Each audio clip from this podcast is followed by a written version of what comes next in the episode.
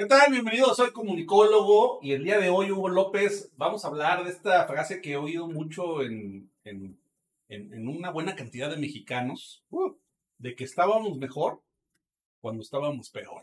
Te extrañamos, Felipe. Felipe, venga, Felipe. Sí, sí, ¿no? Porque de alguna manera hay eh, esta sensación de que presidentes a los que llegamos a cuestionar y a sentirnos que las cosas no marchaban bien, Ujú. hoy cuando vemos la realidad en la que vivimos, empezamos a voltear al pasado y ya he escuchado muchas voces de gente que dice, y Peña bebé, te extraño, no sabíamos Sí, que, que- que podía ser buen Esta, presidente". esta imagen de, de, de Peña Nieto bajándose del avión con, y que dicen, te extrañamos, Lord Peña, y cómo baja, cómo baja el avión acá como corriendo. Sí. Güey, ¿no? sí, sí, sí, sí, sí. Y, y bueno, hoy la referencia es a Felipe Calderón, ¿no? Sí. Porque muchos mexicanos, eh, con el pasar del tiempo, han empezado a considerar que Felipe Calderón, pues ha sido de los eh, mejores expresidentes sí. que hemos tenido en México. Al menos de que yo nací para acá, yo creo que ha habido dos que podrían destacarse, que es eh, Ernesto Cedillo Sí. y Felipe Calderón. Comparto ¿no? totalmente lo que Y dices. sí. eh, pues de alguna manera hoy o vamos a platicar de que de por qué lo extrañamos, ¿no? Esa es la parte que queremos platicar con el día de hoy con ustedes. y con sus discursos que son tan certeros. Bienvenidos, soy comunicólogo, Joel Díaz.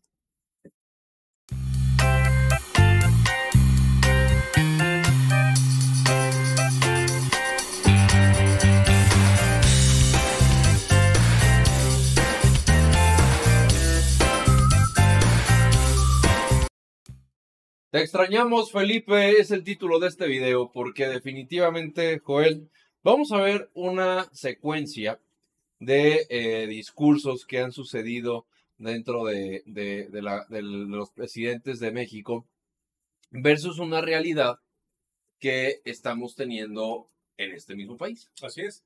Pero además, fíjate, no solo, no solo es contrastar realidades. También resulta que Felipe Calderón tenía esta eh, visión de clarividente, ¿no? De ver qué podía pasarnos en el futuro y que hoy estamos llegando a esa realidad que él enunció en el pasado, pero escúchelo usted primero y ahorita lo platicamos. Simón. Y por esa actitud, como la tuya o de la quienes te mueven, de decir que el gobierno no se meta con los criminales, los criminales se fueron apoderando de grandes ciudades, de grandes poblados y de estados completos del país.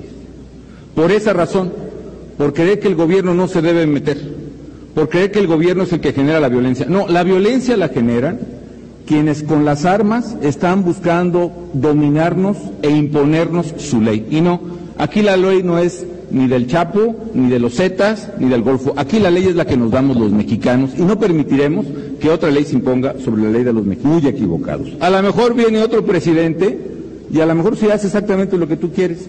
Que no se metan, se va a quedar sentadito, calladito, volteando por otro lado. Pero pensar que eso va a acabar con la violencia o con la criminalidad es una ingenuidad. Se dice de otra manera en mi tierra, pero estamos en público. ¿Qué le diría yo a los que se tapan la cara y se este, encapuchan y hacen estos actos? Que tengan cuidado porque en una de esas este, los voy a acusar con sus mamás, con sus papás, con sus abuelos. Porque estoy seguro que los abuelos, las mamás, los papás, no están de acuerdo. Me dejo de llamar Andrés Manuel. Estoy seguro que los ven o los verían como malcriados. Que no deben de andar haciendo eso. Y por esa actitud. Entonces este compa ya se llama Carlos o ya cómo Ya, se no. llamará, güey. Sí, porque ya O sea, se chingó. internet dicen que es KKS. Ay, Simón, pochi caca, como lo decía él. Sí, güey, sí, sí. Este, cabrón, pero ciertamente, cabrón. mira, ni las mamás le hicieron caso, ni las abuelitas. Hoy llevamos 120 mil muertos por homicidios dolosos. Ya rebasamos la cantidad de muertas dolosas del sexenio de Felipe Calderón. Estamos muy cerca de alcanzar la cifra de Peña Nieto y este apunta para ser el sexenio más violento de toda la historia.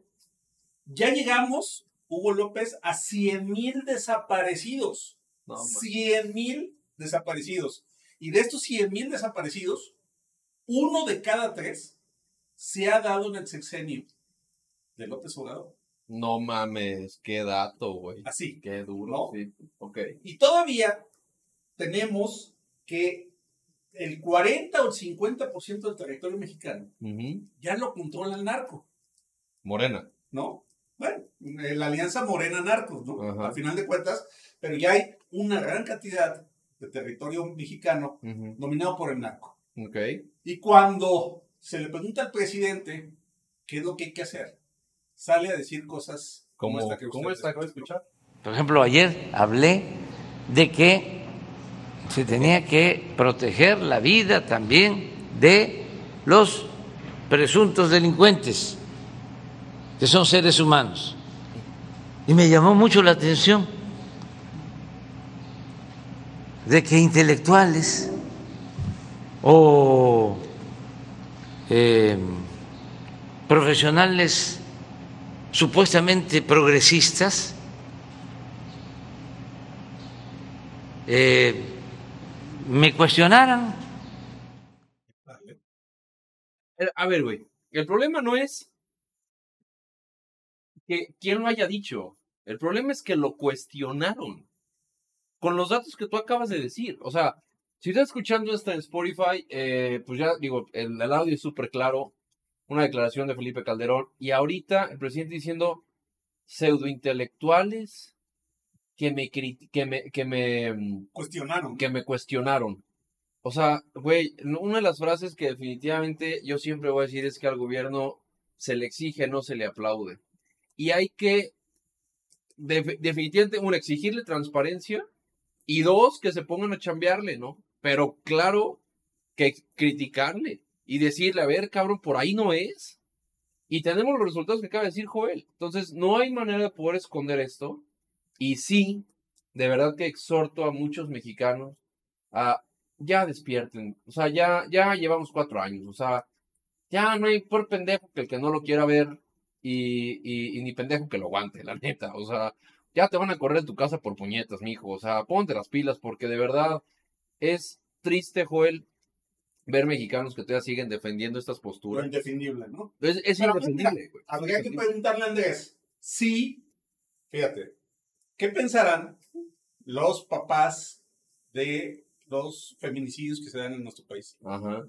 ¿Qué pensarán los familiares de quien ya no llega alguien a su casa a dormir? ¿No?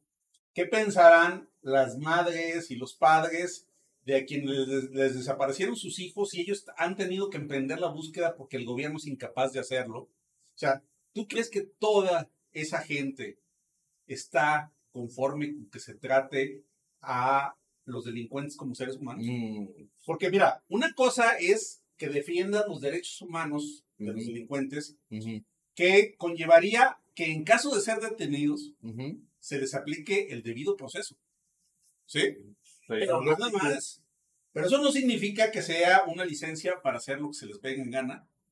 Güey, El vato está diciendo Esa que es la parte Ajá. que pareciera que el presidente no entiende. Pero el vato está diciendo que sí, o sea, pues dice abrazos, no balazos, güey, que tratamos como seres humanos. A mí me encantaría ver a una señora que votó por esta cuarta de formación que, al que le- a la que le mataron a su hijo o que no lo encuentra, que diga, sí, hay que tratar como, como seres humanos a quien mató a mi hijo, o a quien violó a tu hija, o a quien mató a tu papá, o a tu, a tu mamá la desaparecieron. ¿Cómo tratarías a ese güey? No, pues te lo dejo así de tarea. Tú, tú cabrón que votaste por esta cuarta de formación. ¿sí? Y bueno, pues, si era clarividente Felipe, ¿no? Sí, Va a llegar otro presidente. Sí. Ay, y también sabes quién era clarividente, Peña Nieto. También. Capaz se dijo, no creo que un presidente se levante todos los días con ganas de dañar a este país. Sí, Se, oh, se cumplió. Se- con ganas de chingarse el país, pues sí, güey. Sí. Yo creo que los dos chupaban de lo mismo. Sí, ¿verdad? Sí, güey. Bacardi. Bacardi. Patrocínanos, Bacardi.